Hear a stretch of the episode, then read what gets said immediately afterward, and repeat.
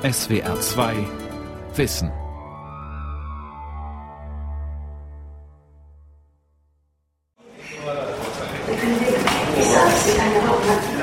In der Lobby läuft ein Fernseher, obwohl niemand in den abgenutzten Sesseln sitzt. Das Hotel in Gao, einer Stadt im Norden Malis, hat schon bessere Tage gesehen. Ich warte hier auf einen jungen Targi, einen Mann aus dem Volk der Tuareg.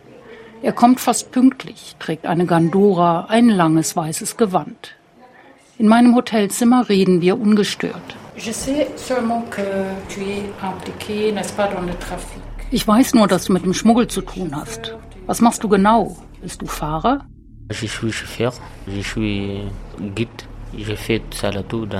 Ich bin Fahrer und Führer bei Schmuggelkonvois. Erst vor zwei Tagen bin ich nach Hause gekommen vom letzten Trip aus Libyen. Drei Tage hin, drei Tage zurück. Der malische Staat hat die Kontrolle über den Norden des Landes verloren. Jetzt kämpfen hier Rebellen, kriminelle Banden und islamistische Milizen um Macht und Schmuggelrouten. Sie transportieren unter anderem Kokain und Haschisch durch die Sahara Richtung Europa. Leute wie der junge Targi fahren es durch Mali und Niger bis nach Libyen oder Ägypten. Über das Mittelmeer erreichen die Drogen schließlich die Straßen von Berlin, Paris oder Kopenhagen, wo Süchtige bereit sind, zwischen 70 und 80 Euro für ein Gramm Kokain zu bezahlen. Drogenschmuggler in Mali. Ein Feature von Bettina Rühl. Ein malischer Kollege hat mir den Kontakt vermittelt. Ich selbst versuche hier möglichst im Hintergrund zu bleiben. Weiße sind zu einer beliebten Handelsware geworden. Islamistische Terrorgruppen finanzieren ihren Kampf gegen die malische Regierung jetzt auch durch Kidnapping und das Erpressen von Lösegeldern. Die Züge meines 25-jährigen Gesprächspartners sind freundlich und weich. Ich zeige dir Fotos von meiner Arbeit. Wenn Flugzeuge unseren Konvoi überfliegen, erkennen sie nichts. Wir packen die Ware in Zementkartons. Das hier ist mein Auto. In meinem Hotelzimmer hat er seinen weißen Gesichtsschleier, den Tagel Must, abgewickelt. Aber er will zu seinem Schutz anonym bleiben. Für die Sendung nenne ich ihn Idir. Er kramt sein Handy aus einer Tasche seines Gewands auf dem Startbildschirm das Foto eines kleinen Kindes. Sein Sohn sei drei, sagt Idir. Sein Französisch ist nicht fehlerfrei, aber ich verstehe, was er meint. Auf einem Foto sind 20 Pickup-Trucks zu sehen, aufgereiht am Ufer des Niger, des mächtigen Stromes, der durch Westafrika fließt. Mein Truck ist schon beladen. Siehst du? Die Ladung, die viele 10.000 Dollar wert ist, liegt unter einer blauen Plane verborgen. Darüber ist ein Netz gespannt, damit bei der Raserei über die Dünen nichts verloren geht. Die Ware wurde über den Niger nach Gao gebracht, auf Pirogen, den traditionellen schmalen Flussbooten. Das ist Haschisch, kein Kokain. Wir laden es auf unsere Pickups und fahren dann Richtung Tabankort im Norden von Mali. Dann durchqueren wir Niger und fahren bis nach Libyen. Idir verdient pro Fahrt umgerechnet 7600 Euro. Im Monat macht er bis zu vier Fahrten und hat deshalb schon ein Vermögen verdient, seit er 2013 vom Kamelhirten zum Drogenschmuggler wurde.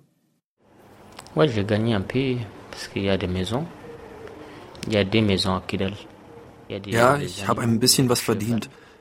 Ich habe jetzt zwei Häuser in Kidal und viele Kamele, Pferde und Ziegen.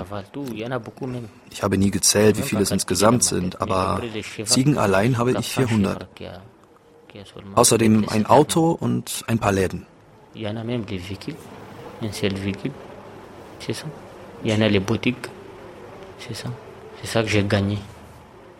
Das sind Reichtümer in einem der ärmsten Länder der Welt. Dabei verdient Idir für einen Schmuggler noch wenig, weil er nur Haschisch fährt. Hätte er Kokain geladen, wäre der Wert der Ladung und sein Lohn um ein Vielfaches höher.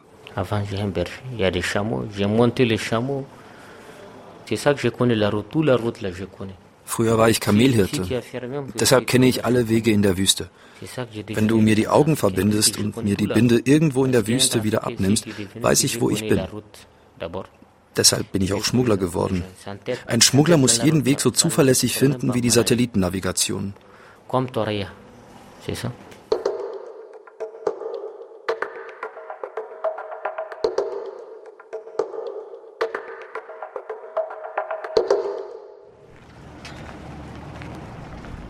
Wüstenwind zerrt an Zelten und Flaggen, darunter der schwarz-rot-goldenen Deutschen. Die Gassen im Camp Castor, einem Zeltlager der Bundeswehr, sind an diesem Morgen fast leer. Es ist an die 40 Grad heiß. Die Luft ist rot von Staub. Wer kann, sucht Schutz in klimatisierten Containern. Camp Castor liegt direkt neben dem Flughafen am anderen Ende der Stadt Gao, sechs Kilometer von dem abgewohnten Hotel entfernt, in dem ich mit Idir gesprochen habe. Ein Komplex aus Wohn- und Bürocontainern im sandigen Nichts, und hallengroße Zelte für Werkstätten und Aufklärungsdrohnen. In einem der Bürocontainer erklärt sich Oberstleutnant Mark Paare zum Interview bereit. Er war bis Juli 2017 Führer des deutschen Kontingents. Wir wissen natürlich, dass dieser Kokainschmuggel hier stattfindet. Das deckt sich mit unseren Erkenntnissen, aber er liegt nicht in unserem Erkenntnisinteresse. Wir gewinnen keine Informationen über die organisierte Kriminalität hier. Das ist nicht unsere Aufgabe. Seit 2012 kämpfen islamistische und andere bewaffnete Gruppen gegen die malische Regierung. Eine Zeit lang hatten sie den Norden des Landes besetzt und für unabhängig erklärt. Frankreich schickte Truppen, um den Vormarsch der Islamisten auf die Hauptstadt Bamako zu stoppen. 2013 folgten die Vereinten Nationen mit inzwischen rund 11.000 Soldaten. Seitdem ist auch die Bundeswehr im Rahmen der UN-Mission MINUSMA vor Ort. Der Bundestag hat das Mandat zuletzt im April 2018 verlängert und auf 1100 Soldaten erweitert. Sie sollen Malis Regierung dabei unterstützen, das Land zu stabilisieren. Zusätzlich ist die französische Armee im Rahmen ihrer Militärmission Barkhane mit 1000 Soldaten vor Ort, um Terrorgruppen zu bekämpfen. Aber trotz der massiven Militärpräsenz hat sich die Sicherheitslage in Mali weiter verschlechtert. Also befrieden und, und stabilisieren sicherlich. Das kann man. Wir sind ja letztlich schon mitten dabei. Aber man kann hier natürlich nicht unser Verständnis von Frieden und Stabilität als Maßstab nehmen. Die MINUSMA hat ein sogenanntes robustes Mandat, das die Anwendung von Gewalt zur Sicherung des Friedens erlaubt. Aber das Mandat hat Grenzen. Die Blauhelmsoldaten dürfen nur gegen einen kleinen Kreis bewaffneter vorgehen. Generalleutnant Erich Pfeffer ist Leiter des Einsatzführungskommandos in Potsdam. Es ist grundsätzlich Aufgabe der malischen Sicherheitskräfte, gegen Kriminelle, Terroristen und Drogenschmuggler oder Menschenhändler vorzugehen. Mit der verfahrenen Lage im Land beschäftigt sich auch die International Crisis Group. Sie wird finanziert von westlichen Regierungen, Stiftungen und Konzernen, analysiert Krisen und Konflikte und entwickelt Lösungsvorschläge. Im Dezember 2018 schrieb die Organisation Der Drogenschmuggel im Norden Malis schafft ein Maß an Gewalt, das in der Region beispiellos ist. Viele der bewaffneten Gruppen im Norden sind auf den Drogenschmuggel angewiesen, um ihre Aktionen zu finanzieren, Waffen und Fahrzeuge zu kaufen. Die Konkurrenz zwischen den Schmugglern blockiert die Umsetzung des Friedensabkommens. Sie schürt Konflikte zwischen den Gruppen, die das Abkommen unterzeichnet haben.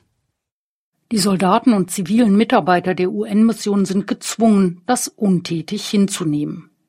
Dabei ist der Preis für MINUSMA in jeder Hinsicht hoch. Sie ist die gefährlichste UN-Mission der Welt. Seit 2013 haben fast 180 Blauhelmsoldaten in Mali ihr Leben verloren, darunter zwei Deutsche und sie kostet mehr als eine Milliarde Dollar pro Jahr. Einen großen Teil ihrer Zeit sind die UN-Soldaten mit dem Versuch beschäftigt, ihr eigenes Überleben zu sichern. Währenddessen führen die Malier ihre Geschäfte einfach weiter. Wenn ich das Camp Richtung Stadtzentrum verlasse, folgen mir die erstaunten Blicke der Soldaten. Sie dürfen nur unter scharfen Sicherheitsauflagen mit der Bevölkerung in Kontakt treten. Eine Zivilistin bleibt leichter unter dem Radar der Islamisten.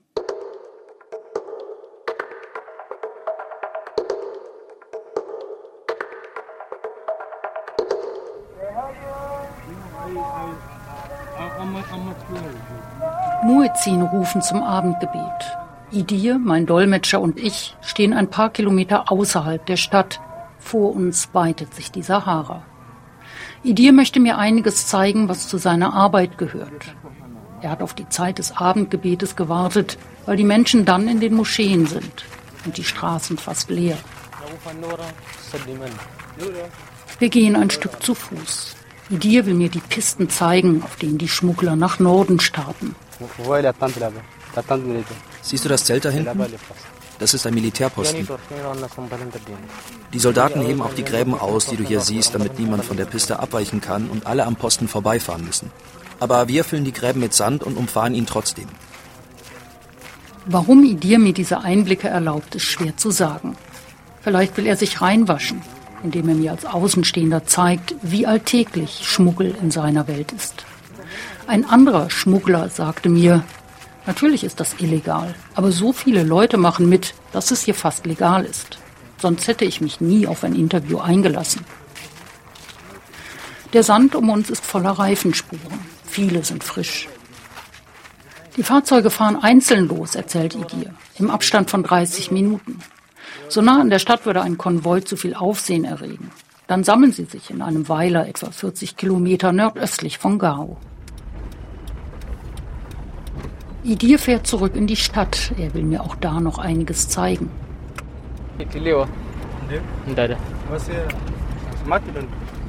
Siehst du da hinten die große Villa? Da holen wir Benzin, bevor wir losfahren. Hier im Viertel wohnen zwei aus unserem Netzwerk, bei denen wir Sprit kriegen. In diesem Laden hier kriegen wir Satellitentelefone, Verträge dafür und SIM-Karten. Nur Schmuggler können sich Satellitentelefone leisten. Anrufe sind sehr teuer. Und siehst du die Bank da? Die malische Solidaritätsbank BMS? Alle Schmuggler bringen ihr Geld dahin. Der Direktor arbeitet mit den Drogenbaronen zusammen. Wie heißt er denn? Ich kann dir seinen Namen nicht sagen, das wäre gefährlich. Die Bank ist staatlich, aber sie arbeitet mit den Schmugglern zusammen. Wir erreichen den Petit Marché, den kleinen Markt direkt am Ufer des Niger. Es ist dunkel geworden, die Verkaufsstände sind kaum noch auszumachen. Einfache Hütten aus Holz mit Wellblech, Stroh oder Planen gedeckt. Jetzt ist der Markt fast menschenleer, aber tagsüber drängen sich hier Händlerinnen, Händler und Kunden. Dann treiben Hirten ihre Schafe und Ziegen über die sandigen Wege am Ufer des Niger. Frauen balancieren Obst und Fettgebackenes auf dem Kopf. Eselstreiber lotsen ihre Gespanne durch das Gedränge, hochbeladen mit Heu oder anderen Waren. Die Gegend wirkt ärmlich. Man käme nicht auf den Gedanken, dass hier Waren im Wert von hunderten Millionen Dollar umgeschlagen werden. In einer sandigen Gasse in der Nähe des Flusses hält Idir vor zwei unscheinbaren Baracken. Auffällig sind nur die massiven Riegel, mit denen die Türen gesichert sind. Das hier ist ein Lager. Von außen wirken diese Hütten leer. Im Vorraum werden Tee und Zucker, Reis und Hirse verkauft. In den Räumen dahinter lagern die Drogen. Tagsüber ist hier immer geschlossen, nur nachts ist geöffnet.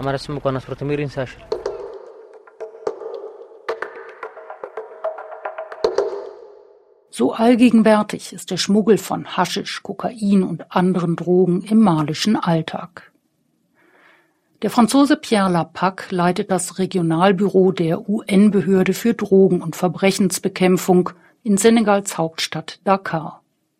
Er ist zuständig für Mali und rund 20 weitere Staaten der Region. Westafrika hat für das organisierte Verbrechen innerhalb weniger Jahre enorm an Bedeutung gewonnen. In the region, it's between 20 and 30,000 dollars a kilo of uh, cocaine, okay, for exportation. In Westafrika kostet das Kilo Kokain zwischen 20 und 30.000 US-Dollar, wenn es für den Export bestimmt ist. Es wurde in Kolumbien oder in einem anderen der Produzentenländer für 2.000 bis 3.000 Dollar pro Kilo gekauft, abhängig von der Gesamtmenge, die der Käufer abnimmt. Auf den Straßen von Berlin oder Paris werden für ein Gramm Kokain dann 70 oder 80 Euro bezahlt. Aber das Gramm hat meist nur eine Reinheit von etwa 25 Prozent. Aus einem Kilo Kokain werden also vier Kilo des Endprodukts. Die Profite sind gewaltig. Wir reden über Hunderttausende von Euro. Wie viel Kokain durch Westafrika geschmuggelt wird, kann auch Lapak nicht sagen. It's actually the most complicated question to answer because we are working with the data provided to us by the member states. Diese Frage ist in der Tat am schwierigsten zu beantworten, weil wir auf die Zahlen angewiesen sind, die uns die UN-Mitgliedsländer nennen. Und für die ist es oft sehr schwer herauszufinden, welche Mengen ihr Staatsgebiet passieren. Es gibt immer wieder Beschlagnahmungen. Wir reden da über 12, 15 oder 20 Tonnen auf einmal. Aber wie viele Tonnen wirklich durch ein Land geschmuggelt werden, ist schwer zu sagen. Wir schätzen die Menge an Kokain in der Region auf 20 bis 40 Tonnen. Das ist natürlich eine sehr große Spanne. Wir beobachten außerdem, dass der Anteil von Kokain beim Schmuggel in der Region zurückgeht, während der Anteil von Crystal Meth steigt. Außerdem wird hier eine Menge Cannabis angebaut und exportiert. Die Profite malischer Drogenkartelle übersteigen das Bruttoinlandsprodukt vieler afrikanischer Staaten. Die Barone sind in ihren Heimatregionen wichtige wirtschaftliche Akteure und sie bestimmen die Politik. Einer der Schmuggler erzählte mir, Par exemple, j'ai un cousin, il ne fait pas ça. Moi, je le fais. Stell dir vor, ich habe einen Cousin, der nicht schmuggelt. Aber ich habe damit zu tun. Dann ist Wahlkampf, ich habe Geld und mein Cousin nicht. Wenn mein Cousin kandidiert, bin ich mit Sicherheit der Erste, den er um Geld bittet, auch wenn er weiß, woher ich meinen Reichtum habe. So kommt es, dass auch Politiker in diese Sache verstrickt sind. Die International Crisis Group schreibt dazu, die einflussreichsten Schmuggler werden auch politisch aktiv, und ihr Einfluss im Norden Malis ist im Wahlkampf greifbar. Einige entscheiden sich selbst für politische Karrieren, treten bei lokalen Wahlen an oder kandidieren für einen Sitz im Parlament. Andere bleiben lieber im Hintergrund und finanzieren den Wahlkampf ihrer Günstlinge oder Verwandten. Zugang zur politischen Macht ist erstens eine Möglichkeit, sich direkt zu bereichern, weil sie Zugang zu öffentlichen Ausschreibungen schafft. Zweitens bringt sie politische Vorteile, vor allem diplomatische Immunität, Diplomatenpässe, Zugang zu den höchsten staatlichen Institutionen und zur Gestaltung staatlicher Verträge. Genau wie zur Regierung suchen Drogenkartelle den Kontakt zu Rebellengruppen. Im Friedensprozess spielen zwei Dachverbände bewaffneter Gruppen eine wichtige Rolle die sogenannte Plattform, die als regierungstreu gilt, und die regierungsfeindliche Koordination der Bewegungen von Azawad, zu der auch islamistische Gruppen gehören. Ein führendes Mitglied der regierungstreuen Plattform machte im Gespräch mit mir keinen Hehl daraus, dass er und seine Gruppe am Schmuggel von Kokain und Haschisch verdienen. Ça fait rentrer de l'argent. Ça incite. Quand vous voyez des gens que vous connaissez, hier ils n'avaient rien, aujourd'hui ils ont des véhicules, ils ont tout. Das bringt Geld. Das ist verführerisch. Wenn du siehst, wie Menschen, die du schon sehr lange kennst und die immer arm waren, plötzlich reich sind, viele Autos haben und auch sonst alles, dann wirst du dasselbe machen wollen wie sie.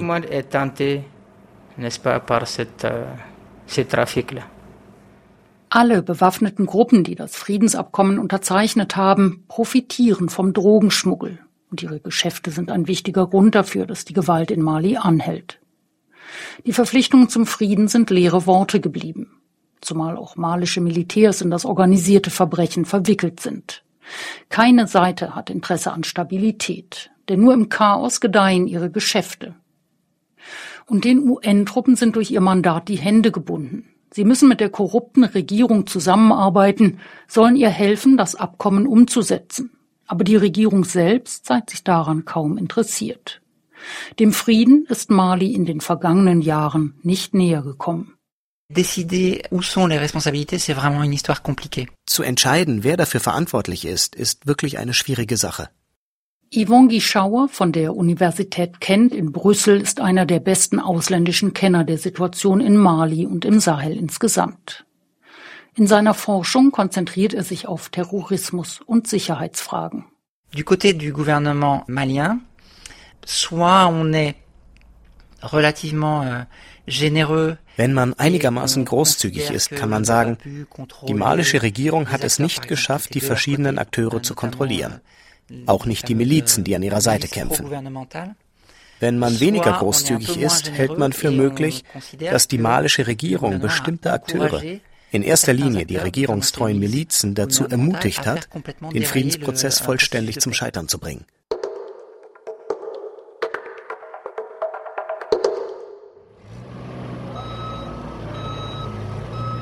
Neben einem riesigen Werkstattzelt im Camp Castor fahren Gabelstapler mit Paletten hin und her. Vor kurzem ist eine Maschine der Bundeswehr mit Nachschub gelandet, der jetzt auf die Kompanien verteilt wird. Die Logistik des MINUSMA-Einsatzes ist komplex. Vom Papier für den Drucker im Bürocontainer bis zu Munition und Ersatzteilen für Panzer und Baumaschinen wird alles eingeflogen. Auftrag des Kontingents ist unter anderem die Aufklärung für die gesamte UN-Mission. Dafür setzt die Bundeswehr mehrere Drohnen ein und patrouilliert im Umland. Aber der Anteil der Soldatinnen und Soldaten, die das Camp verlassen, ist gering. Einer von ihnen ist ein Hauptmann der Abteilung Kommunikative Operation, der aus Sicherheitsgründen anonym bleiben soll. Kommunikative Operation hieß früher psychologische Kriegsführung. Wenn er im Land unterwegs ist, hört er, dass viele Malier von der MINUSMA enttäuscht sind. Ihnen ist natürlich auch nicht klar, dass wir, obwohl wir bewaffnet sind, Uniform tragen, nicht, und wir haben eigentlich schon ein robustes Mandat, aber nicht noch offensiver vorgehen.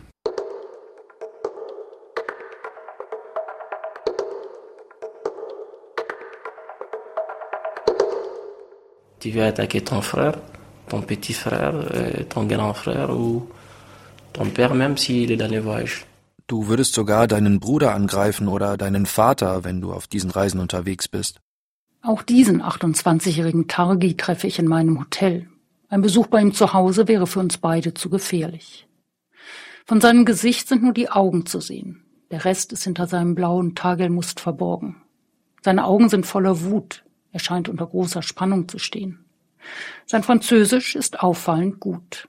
J'étais à l'école quand J'ai laissé l'école à l'âge de 18 ans. J'ai une famille ich war immerhin auf der Schule, bis ich 18 war und komme aus einer wohlhabenden Familie. Mir fehlte es an nichts. Als mein Vater 2002 gestorben ist, habe ich eher aus Neugier mit dem Schmuggeln angefangen. Ich wollte nicht einfach so ein reiches Söhnchen bleiben, das selbst im Leben nichts leistet. Ich wollte mir ein eigenes Einkommen suchen. Er bat einen Verwandten, ihn in die Schmugglerszene einzuführen und wurde Fahrer. Die coûte 600 km, fait chaque voiture, si c'est la poudre, chaque voiture a 25 millions. Für eine Strecke von 600 Kilometern kriegt die vierköpfige Besatzung jedes Autos 25 Millionen westafrikanische Franc, rund 38.000 Euro, wenn die Fracht Kokain ist. Die Bosse verraten uns den Wert der Ladung nicht. Sie sagen uns bloß, Ihr fahrt Kokain. Der Fahrer kriegt von der Gesamtsumme gut 9000 Euro, die anderen drei teilen sich den Rest. Manchmal hätten sie Kokain geladen, erzählt er, manchmal Haschisch. Und immer seien Begleitfahrzeuge mit Bewaffneten dabei. Les armes lourdes, oui, par exemple les PKM, les Kalachnikov, wir haben schwere Waffen, zum Beispiel großkalibrige Maschinengewehre, außerdem Kalaschnikows und Granatwerfer. Im Norden herrscht Krieg. Er bestimmt hier das Gesetz. Ich habe Menschen im selben Auto sterben sehen, in dem ich fuhr. Und ich habe selbst getötet. Allerdings nur in Gefechten. Man muss töten. Entweder du tötest oder du wirst getötet. Soit Titi, soit Titi. Im Juli 2016 traf ihn eine Kugel in den Kopf. Verwundet raste er, wie er erzählt, immer weiter über die Dünen, obwohl ihm Blut über die Augen rann und ihm die Sicht nahm. Eine Gruppe von Wegelagerern hatte seinem Konvoi aufgelauert, eine sogenannte Mafia. Banden, die nicht selbst Kokain oder Haschisch durch die Wüste fahren, sondern den Konvois Hinterhalte legen und versuchen, möglichst viele Pickups samt Ladung zu erbeuten. Mit der Kugel im Kopf fuhr er weiter nach Alit im Nachbarland Niger, 400 Kilometer vom Ort des Überfalls entfernt, und ließ sich die Kugel dort herausoperieren. Auch nach seiner schweren Verwundung hat er das Geschäft nicht aufgegeben, er wechselte nur die Seite. Jetzt kommandiert er seine eigene Mafia. Si tu n'es pas dans le trafic, tu peux pas t'en tenir euh, des gens ou quelque chose comme ça. Wenn du beim Schmuggel nicht mitmachst, kannst du hier keine Familie ernähren oder dir ein Leben aufbauen. Du musst entweder in einer der bewaffneten Gruppen sein oder schmuggeln. Hier im Norden von Mali verdient jeder daran. Wenn du mitmachen willst, kriegst du ganz einfach Zugang. Hier ist so viel Kokain im Umlauf. Es gibt so viele Waffen, so viele Fahrzeuge. Hier gibt es alles. Was immer du suchst, im Norden von Mali wirst du es finden. Der junge Targi ist verheiratet und hat eine dreijährige Tochter. Seine Frau sei absolut gegen seinen Beruf, wegen des Risikos, erzählt er. Auch Idir ist Familienvater. Meine Frau sagt immer, dass ich damit aufhören soll, weil das gefährlich ist. Ich sage, ich mache nur noch eine Fahrt, dann ist Schluss. Aber ich sage das nur und mache weiter. Mein Sohn soll aber später nicht damit anfangen. Wenn er größer ist, werde ich ihn in die Schule schicken. Dass das mein Job ist, ist okay, aber er soll da nicht mit reingezogen werden. Und wenn ich alt bin, wird er das Geld für mich mitverdienen mit dem, was er in der Schule gelernt hat. Das ist jedenfalls Idirs Traum. Gut möglich, dass es anders kommt. Westafrika war lange nur eine Transitzone. Die Drogen kamen aus Lateinamerika und wurden in Europa konsumiert. Das hat sich geändert, sagt Pierre Lapac vom UN-Büro für Drogen- und Verbrechensbekämpfung. Der Markt der Zukunft für Drogenbarone ist nicht mehr Europa. Es sind nicht mehr die USA oder eins der anderen reichen Länder. Der Markt der Zukunft ist Afrika. Und das gilt laut Pierre Lapac für alle möglichen Substanzen. Cannabis is growing and is consumed by the people. Der Markt für Cannabis wächst. Die Produktion von Crystal Meth ist dramatisch gestiegen. Das wird nicht mehr nur nach Asien exportiert, sondern auch in den großen westafrikanischen Metropolen konsumiert. Ebenso Kokain. Alle diese Drogen sind sehr leicht zu kriegen. Dazu kommen verschiedene Medikamente. Tramadol zum Beispiel, ein Schmerzmittel aus der Gruppe der Opioide, dass auf den Straßen jeder beliebigen Stadt in der Region hier offen gehandelt wird. Und es wurde übrigens auch schon in den Taschen von Terroristen gefunden, die einen Selbstmordanschlag planten. Wir schätzen, dass in Westafrika drei Millionen Menschen drogenabhängig sind. Und es gibt kein einziges oder fast kein Zentrum, in dem Abhängige behandelt werden. Das ist eine tickende Zeitbombe.